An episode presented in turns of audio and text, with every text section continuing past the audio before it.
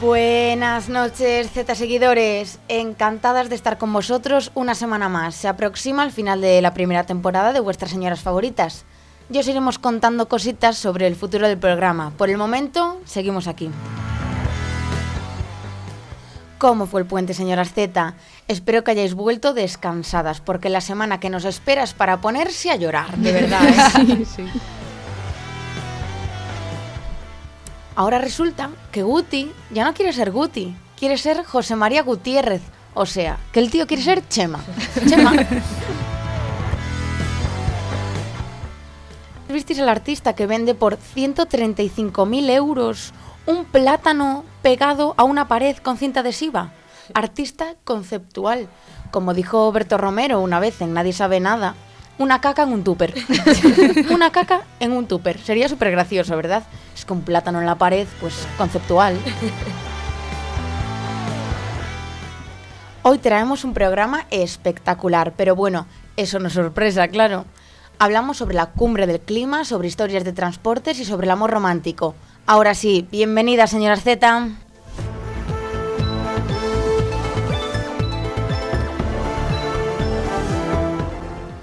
Antonio Banderas, mejor actor europeo del año por Dolor y Gloria. Antonio Banderas ha sido elegido mejor actor europeo del año por su interpretación en Dolor y Gloria, la película de Pedro Almodóvar. La obra del director español, sin embargo, no ha obtenido el premio a mejor película, categoría para la que partía como una de las favoritas. Al menos 10 muertos por incendios en sus hogares en solo 15 días. Com a llegada del frío, han aumentado en España las muertes por incendios de viviendas. Braceros, calefactores y hasta velas han provocado un buen número de fuegos que han causado en apenas 15 días al menos 10 fallecimientos y numerosos heridos, generalmente por inhalación de humo. Los peajes de la autopista gallega AP9 serán los que más suban de España en 2020. La autopista del Atlántico volverá a ser la carretera de España que más incremente sus peajes con la llegada del 2020. Los usuarios de la AP9 tendrán que hacer frente a una triple subida a partir de enero. El artista plástico vallisoletano muestra sus creaciones a partir de desechos de electrónica vintage. César Santamaría es experto en crear arte donde otros solo ven desechos.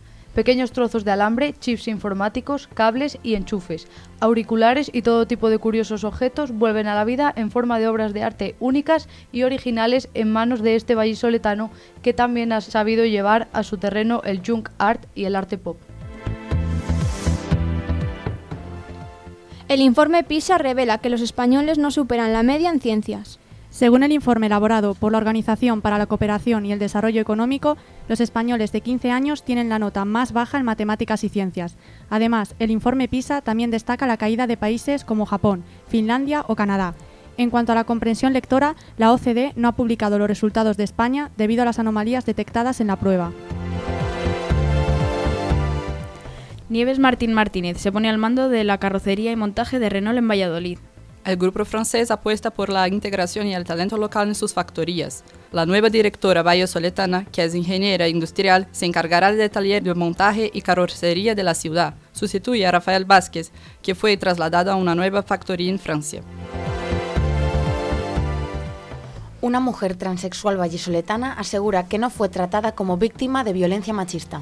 La denunciante ha mostrado públicamente su duelo tras denunciar a su agresor por malos tratos y su posterior detención. Su caso derivó a un juzgado ordinario en funciones, en lugar de un juzgado de violencia sobre la mujer.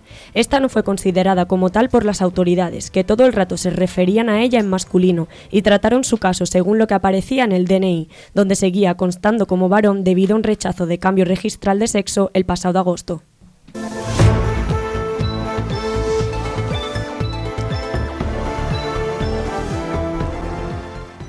Y ahora vamos con el politiqueo de esta semana. Continúan las negociaciones para formar gobierno. Parece que Esquerra y el PSOE están haciendo buenas migas. Buenas noches, Laura, cuéntanos. Buenas noches, Andrea. Los políticos han tenido una semana movidita y empieza otra igual. El rey Felipe VI convocó la semana pasada una ronda de consultas para proponer un candidato para la investidura. Ha comenzado hoy con el diputado de Foro Asturias, Isidro Martínez Oblanca, y terminará mañana con el candidato socialista Pedro Sánchez. Los representantes del PSOE que integran las negociaciones con Esquerra Republicana se han movilizado hoy hasta Barcelona para mantener el tercer encuentro, que puede ser decisivo para la investidura de Sánchez. Aunque los partidos habían negado hacer declaraciones antes, el presidente en funciones manifestó lo siguiente el viernes pasado. El pacto, en definitiva, entre diferentes es algo que tenemos que reivindicar hoy más que nunca, sobre todo para dar eh, solución a la crisis de gobernabilidad que sufre nuestro país desde hace ya unos cuantos meses, después de dos procesos electorales a nivel general, después de otros tres procesos electorales que se han producido a nivel autonómico, europeo y municipal, y por tanto creo que apelar a la responsabilidad, a la generosidad y, y, en consecuencia al entendimiento y al acuerdo entre los diferentes es fundamental para que España tenga cuanto antes un gobierno. Aunque el principal protagonista de esta semana es el Partido Popular, ¿no, Laura? Sí, Estefanía. Ahora mismo se consideran la única opción del centro político. A Pedro Sánchez le ven como aliado de partidos enemigos de la Constitución y Pablo Casado ha declarado que su abstención es incoherente porque no van a favorecer un gobierno en el que esté Pablo Iglesias y menos apoyado por los independentistas. El líder ha defendido que es la única formación que no quiere una reforma de la Carta Magna. El Partido Popular vuelve a comprometerse con la defensa de la Carta Magna. Somos el único partido que no abogamos por su reforma. Por tanto, estamos en contra de los intentos de algunos de introducir la plurinacionalidad o la nación catalana, de otros de suprimir el Estado de las autonomías, de otros de suprimir el Senado, de poner en cuestión las organizaciones políticas provinciales. Pensamos que la Constitución es la solución a nuestros problemas y no es el problema, como algunos pretenden indicar, simplemente para pasar sus debates internos como partido. La cúpula del partido critica además la radicalización de Vox en cuanto al tema de la inmigración. Pablo Casado insiste también en ayudar a Ciudadanos para que la formación evite estar dentro del grupo mixto en el Senado, o sea, para que pueda optar a tener su propio grupo y percibir subvenciones. El portavoz del PP en la Cámara Alta, Javier Maroto, ha ofrecido a la formación naranja a uno de sus 95 senadores. Lo que pretenden con esto es atraer a los antiguos riveristas para reforzar las bases de la unidad del centro derecha. Por si fuera poco, aparte de decir que Sánchez quiere aliarse con los enemigos de la Carta Magna, el vicesecretario de Comunicación del PP, Pablo Montesinos, también le acusa de utilizar la Constitución para blanquear la negociación con aquellos que quieren romperla.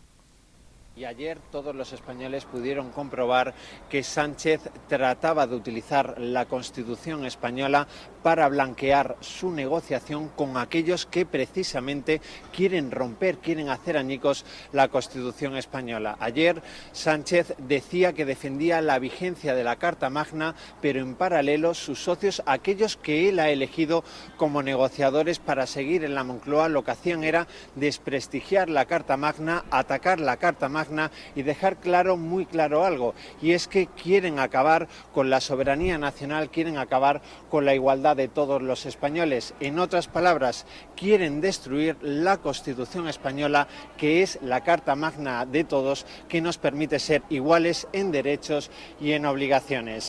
Y califica al presidente en funciones como el señor del no es no.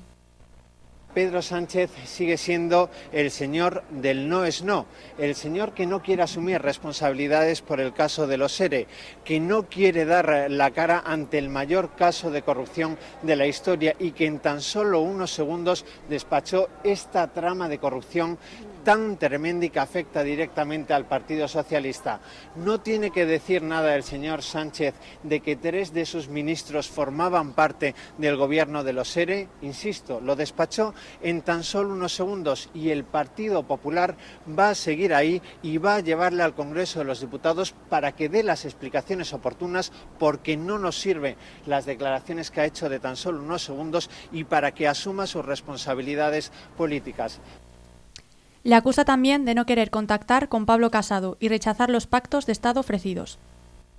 No llama a Casado, no le devuelve la llamada al principal partido de la oposición, desdeña los pactos de Estado que ha planteado el Partido Popular, pero en cambio está encantado, está feliz con negociar, con pactar con aquellos que quieren destruir la Constitución española, que quieren acabar con la España que hoy queremos todos y que nos hemos dado entre todos.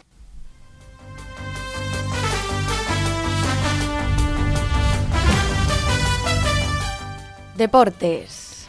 El Valladolid y la Real Sociedad empatan a cero en Pucela. El conjunto de Soriano no logró pasar del empate en Zorrilla ante el equipo vasco, uno de los grandes rivales del Valladolid en la liga.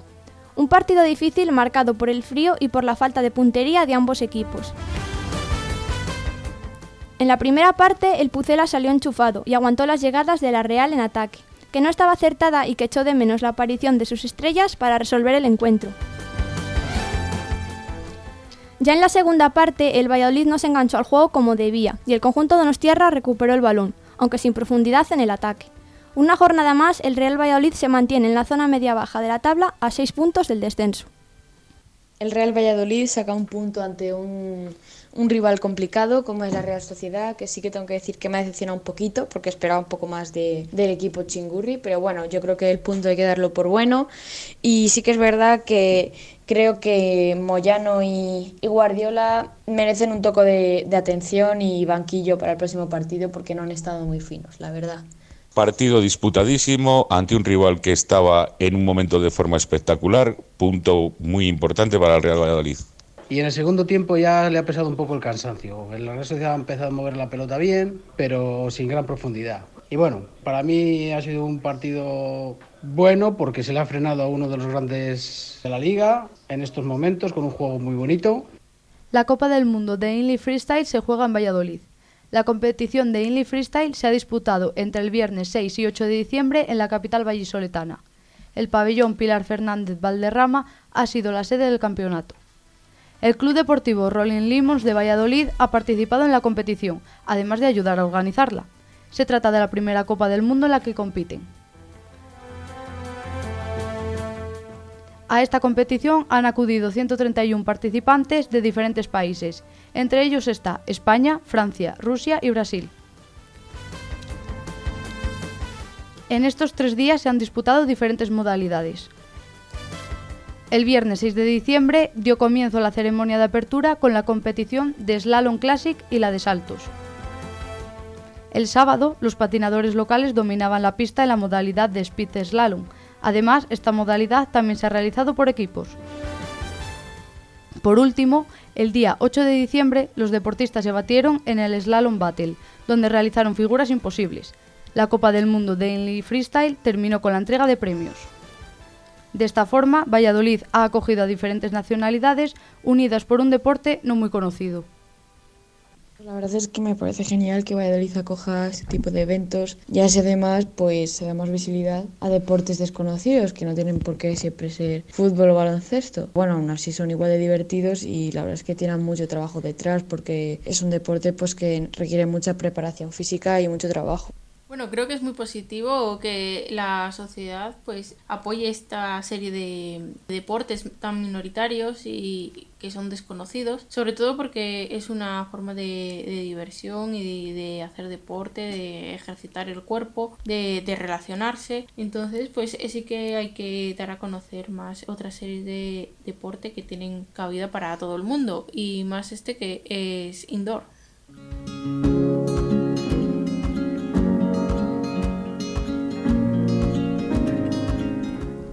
Como no iba a ser de otra forma, hablamos en Planeta Z de Greta y sus vehículos no contaminantes y, por supuesto, de la cumbre del clima. Buenas noches, Marta. Buenas noches, Andrea. Señora Z, este 2 de diciembre arrancó la COP25 y en esta edición de Planeta Z vamos a explicaros los puntos claves de la discusión de las propuestas.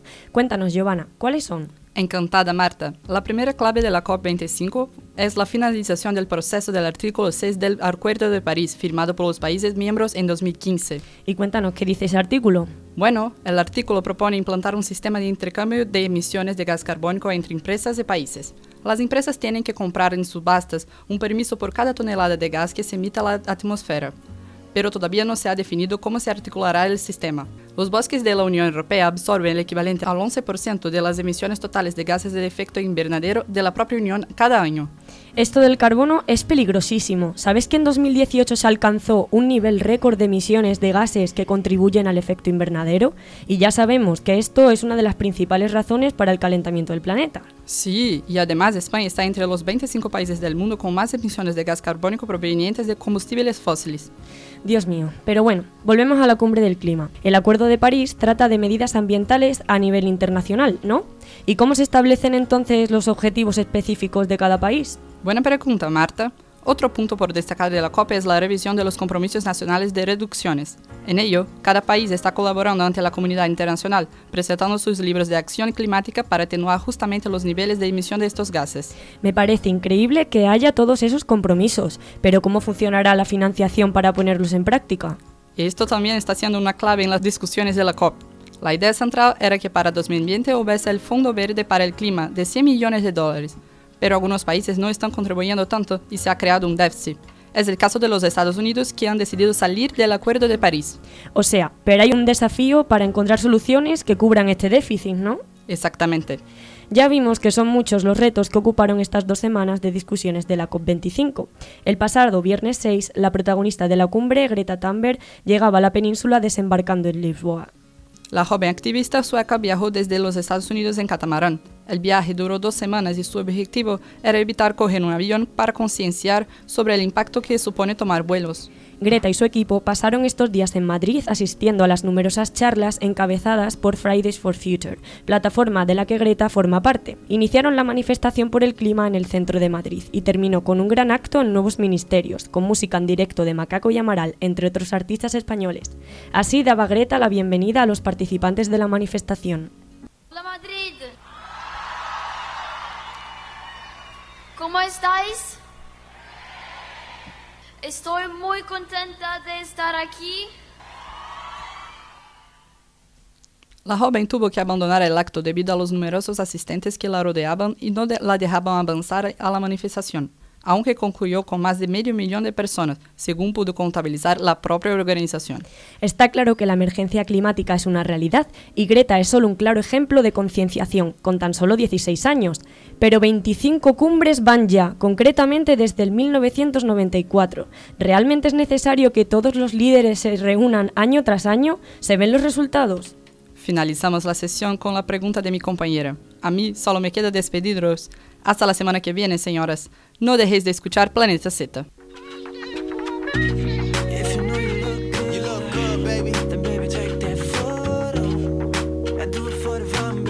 Oh, mamá. 10 de diciembre, ¿sabéis que se celebra hoy? Efectivamente, el Día Internacional de los Derechos Humanos. Y en Señoras Z vamos a hacer un pequeño homenaje a cuatro mujeres que lucharon por la igualdad y que más han luchado por los derechos de la mujer en nuestro país. Concepción Arenal nació el 30 de enero de 1820 en Ferrol, A Coruña. Cuatro mujeres que más han luchado por la igualdad. Estudió Derecho en la Universidad Central de Madrid y tuvo que vestir con ropa de hombre porque el acceso a la universidad estaba vetado a las mujeres. Escribía con su marido para la Iberia. Cuando muere, ella continúa escribiendo sin firma y por la mitad del salario. Fue cesada cuando apareció la ley de imprenta en 1857. Con ella nació el feminismo en España. Estos hechos hicieron que Concepción tomara conciencia de la desigualdad de la mujer y comenzara a escribir ensayos donde expone sus creencias morales y feministas. Muere en Vigo a los 73 años. Ana Caballé, profesora de literatura española de la Universidad de Barcelona, lee a continuación la última octava del último poema de Concepción Arenal. Y a este pueblo que pasa indiferente, ¿qué le importa la vida de una oscura mujer? Si piensa, si delira, si reza o si blasfema, si llora de amargura o de placer, si fuego inextinguible la ilumina o la quema, si dicen está loca o ensalzan su razón, si llanto o hiel destila su herido corazón. Mi vida, ¿a quién le importa? ¿Quién soy? Emilia Pardo Bazán nació el 16 de septiembre de 1851 en A Coruña. A lo largo de su carrera publicó obras de gran importancia como La mujer española o Los pazos de Ulloa. Toda su obra desprende un feminismo que llama a levantar la posición de la mujer en la sociedad. Dos veces intentó entrar en la Real Academia Española, pero ahí no había sitio para señoras. La última vez que lo intentó fue nueve años antes de su muerte en 1921. Emilia colaboró muchas veces a lo largo de su vida en la prensa extranjera, donde a veces escribía aquello para lo que la sociedad española no estaba preparada, tal y como le cuenta a Benito Pérez Galdós en esta carta. Hice un trabajo para la Fortnightly Radio sobre la mujer española. Yo estoy contenta de él, pero es un poquito fuerte. Armaría un alboroto si se publicase en España.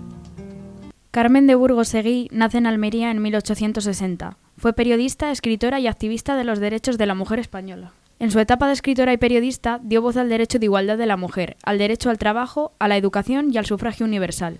Militó en 1931 en el Partido Republicano Radical Socialista e intervino en actos públicos defendiendo la igualdad de la mujer.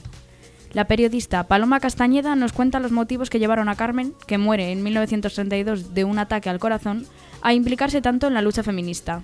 Es un feminismo de necesidad, porque ella vive en carne propia los malos tratos y entonces para librarse de ellos tiene que ganar unas oposiciones para conseguir su independencia económica, puesto que ni la familia ni la sociedad del siglo XIX de Almería la entienden y muchísimo menos la apoyan. Entonces, ese contacto eh, con la realidad la hace tomar a ella conciencia de que la mujer está totalmente marginada. De hecho, una de sus grandes batallas es la reforma del Código Penal, que la mantendrá siempre. A partir de ese contacto, ella va ampliando los campos de acción de la mujer, considera indispensable la educación, la considera fundamental, después el derecho al trabajo. Paulatinamente ella se va haciendo más radical.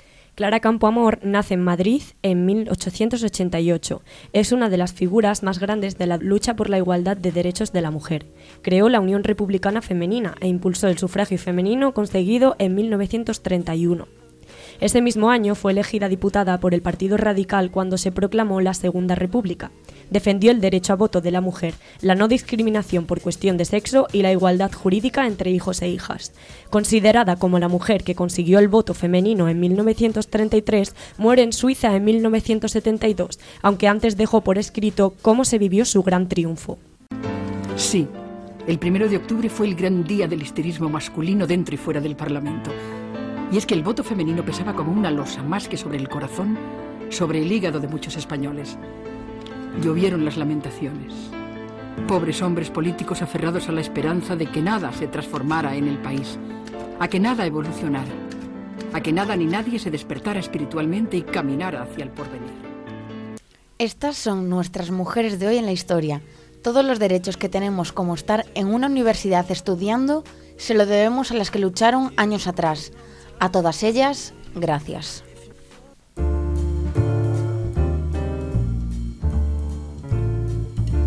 Hola, la. Esta semana hemos vuelto para que os echéis unas buenas risotadas con nosotras y nuestras movidas.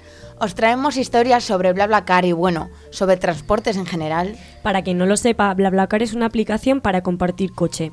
¿Quieres ir de Valladolid a Madrid? Pues buscas los viajes que hay, seleccionas uno, pagas y a la aventura. Y a la aventura, sí, sí, porque lo del BlaBlaCar es una lotería. Os voy a contar lo que me pasó a mí. Fui de Tordesillas a Galicia y tenía que ir sí o sí ese fin de semana. Bueno, pues yo inocente cogí un viaje con un señor de 63 años, que tenía 275 comentarios y eran casi todos estupendos. El susodicho apareció con una furgoneta que debía tener la misma edad que él. Lo peor no era la furgoneta, el señor era un cuadro. Fue los 400 kilómetros hablando por el móvil y fumando todo el camino. Cogimos nieve por Puebla de Sanabria hasta pasar por el Padornelo. Estuvimos retenidos como media hora, que no era culpa suya, claro. Pero él iba conduciendo como un loco, adelantando por la nieve bastante rápido además. Podíamos haber tenido un accidente de un momento a otro. Aún por encima, mirad qué listo. Era autónomo y trabajaba para una empresa de paquetería. Y de paso que subía de Madrid, pues cogía unas personitas y se sacaba unos euros extra. Que me parece estupendo. Pero el señor tenía muy pocas capacidades para conducir ya. Paramos a entregar paquetes tres veces y una de ellas estuvimos como 40 minutos. Llegué tardísimo a Galicia, evidentemente. Bueno, y el móvil lo llevaba en el cuadro, donde te marca la velocidad del coche. Ahí iba él con las manos y el móvil mandándole WhatsApps a su mujer para que le dejase unas lentejas listas a la noche. y nada, cuando llega a Galicia ves el suelo. Pues yo fui con mi familia a la Warner en una excursión e íbamos en bus. La ida fue muy bien, sin ningún problema, pero a la vuelta ya empezaron a salir mal las cosas. Salimos con mucho retraso del parque, ya eran las 12 de la noche y como es lógico todos teníamos muchas ganas de llegar a casa. Al rato el bus empezó a hacer cosas raras y el conductor paró a mirar qué pasaba. No encontró el problema, así que seguimos el camino, pero esta situación se repitió varias veces. Y ya llegó un punto que paramos definitivamente a esperar a que viniera un mecánico, que tardó lo suyo también. Y en este lapso de tiempo muerto, a mi padre le dio por buscar dónde estábamos. Y no os lo vais a creer, nos quedamos literalmente entre Pinto y Valdemoro, como dice el dicho. Y ya, bueno, después de que arreglaran el bus, llegamos a casa a las 6 de la mañana. Madre mía, Jesús, menudo viaje. Pues yo os voy a contar lo que me pasó este fin de semana, justo este fin de semana. Bien, yo iba a Galicia, tranquilita, a pasar el puente con mi familia, en un viaje que os digo, Galicia-Valladolid, cuatro horas, que se convirtió en uno de siete horas en coche. Vale, lo que pasará a continuación os sorprenderá.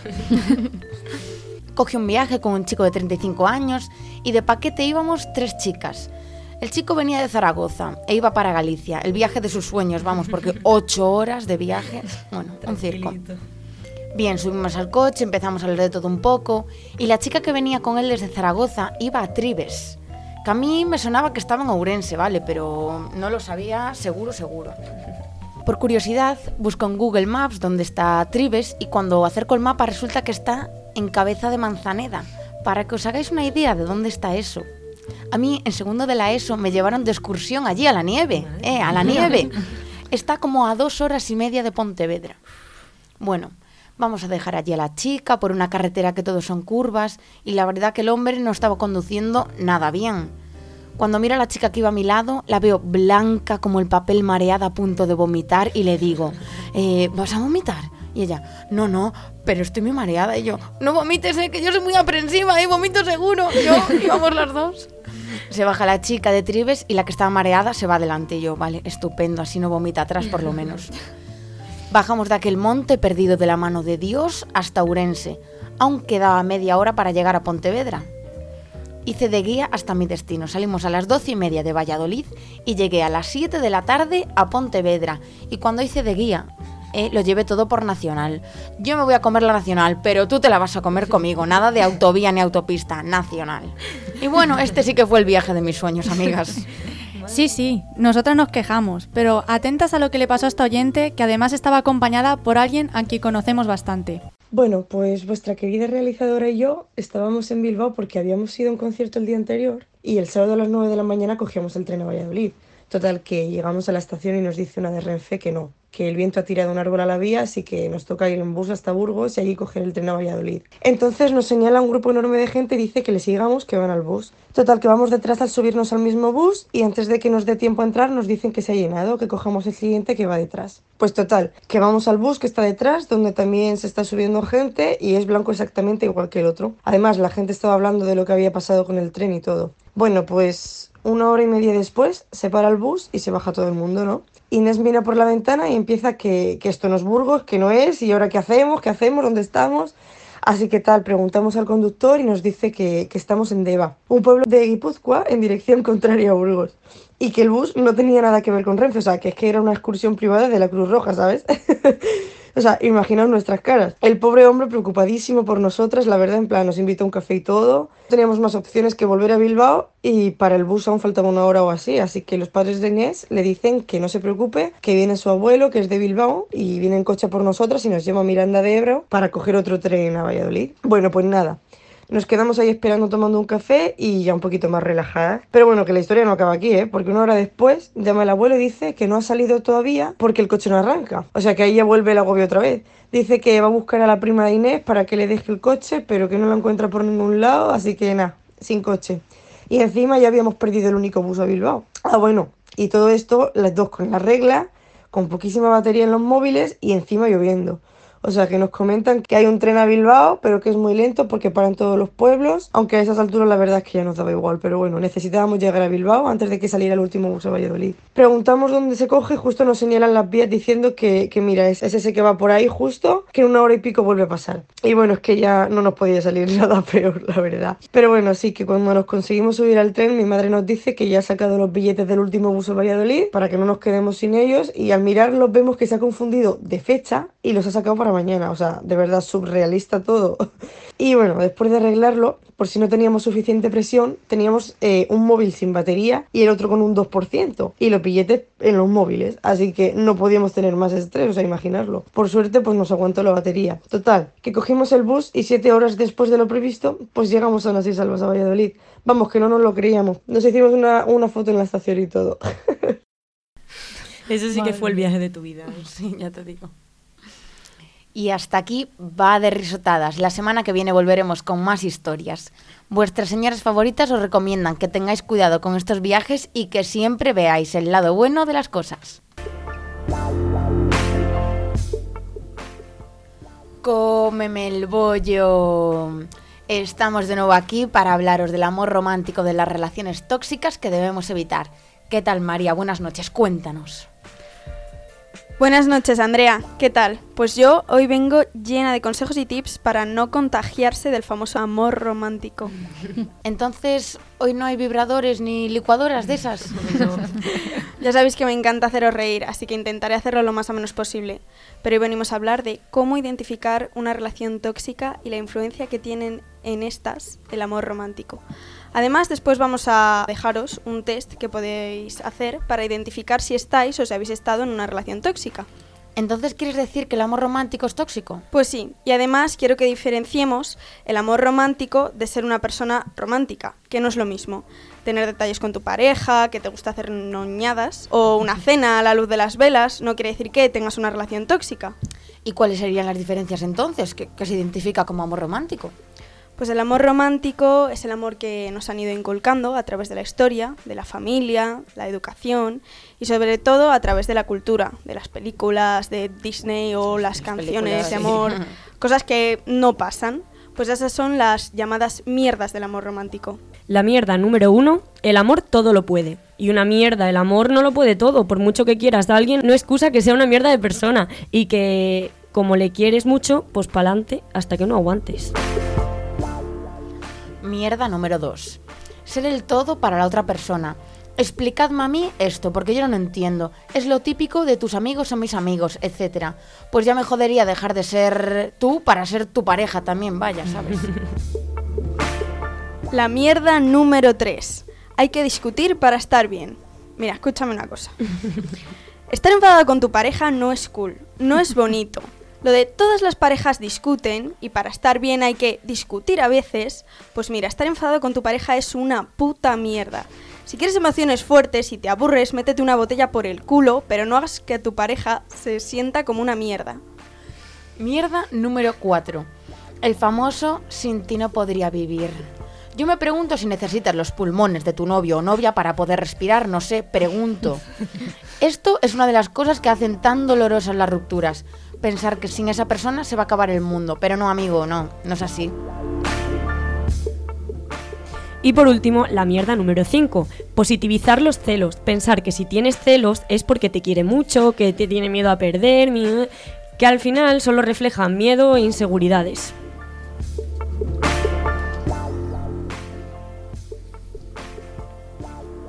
Además, hoy hemos podido contactar con Úrsula Müller, psicóloga y sexóloga, es una gran profesional que yo personalmente admiro muchísimo, y que hoy nos va a dar un par de consejos sobre cómo actuar frente a una relación tóxica. Hola Úrsula, ¿qué tal? Hola María, mucho gusto. Yo acabo de mudarme de España para Guatemala, acabo de mudarme, yo soy suiza guatemalteca. Gracias por preguntarme y pues mi consejo para las chicas que están en una relación tóxica es que una relación de pareja tóxica puede durar muchos, muchos años. Así que esas dinámicas afectivas que son bastante desgastantes, lo ideal es buscar ayuda y si no, pues huir. Un besote grande. Muchísimas gracias, Úrsula. Bueno, para finalizar, os vamos a dejar un test para saber si estáis o habéis estado en una relación tóxica. Y si te sientes identificado, huye, corre, no mires atrás, vete, vete. Son algunas preguntas que deberéis responder con sí o no. Fácil, sencillo. Adelante con ellas, María. ¿Crees que tu pareja es tu alma gemela o tu media naranja? ¿Te sientes una persona vacía si no está contigo? Si no le tienes cerca, ¿le echas de menos como si fuera una necesidad? ¿Piensas que no podrías vivir sin esa persona? ¿Sientes celos a menudo? ¿Crees que sentir celos es algo que aviva el amor? A veces no sabes por qué coño se enfada porque no te comunica lo que le pasa. ¿Le quita importancia a tus problemas? ¿Le quita importancia a tu opinión? ¿Sientes que siempre tienes la culpa de todo? ¿Sientes que tus intereses se han modificado y se han basado en los suyos? ¿Tienes tu propio círculo de amistades o todo lo vives con tu pareja? ¿Has cancelado varios planes en varias ocasiones por estar con tu pareja? ¿Crees que sacrificarte por tu pareja es algo positivo? Si contestaste que sí a alguna de estas preguntas, probablemente estés en una relación tóxica. Desde Señoras Zetas te animamos a pensar sobre ello y re- rechazar este tipo de actitudes.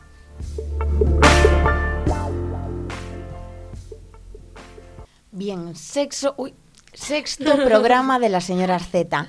Un placer, como todas las semanas, hablar para vosotros, queridos oyentes. Nos vemos la próxima semana con muchas colaboraciones, muchas risotadas y mucho sexo. Buenas noches y un fuerte abrazo. Feliz semana y nos vemos la semana que viene. He abierto la ventana por si acaso volverías, pero no. No me pidas que comprenda que nacimos para estar juntos los dos. Ya no quiero reprimendas, al fin soy libre para poder ser yo. Y ahora estoy en esta habitación pensando que me quieres y ya no te quiero yo. Y ahora estoy en esta habitación pensando que te quiero, pero más me quiero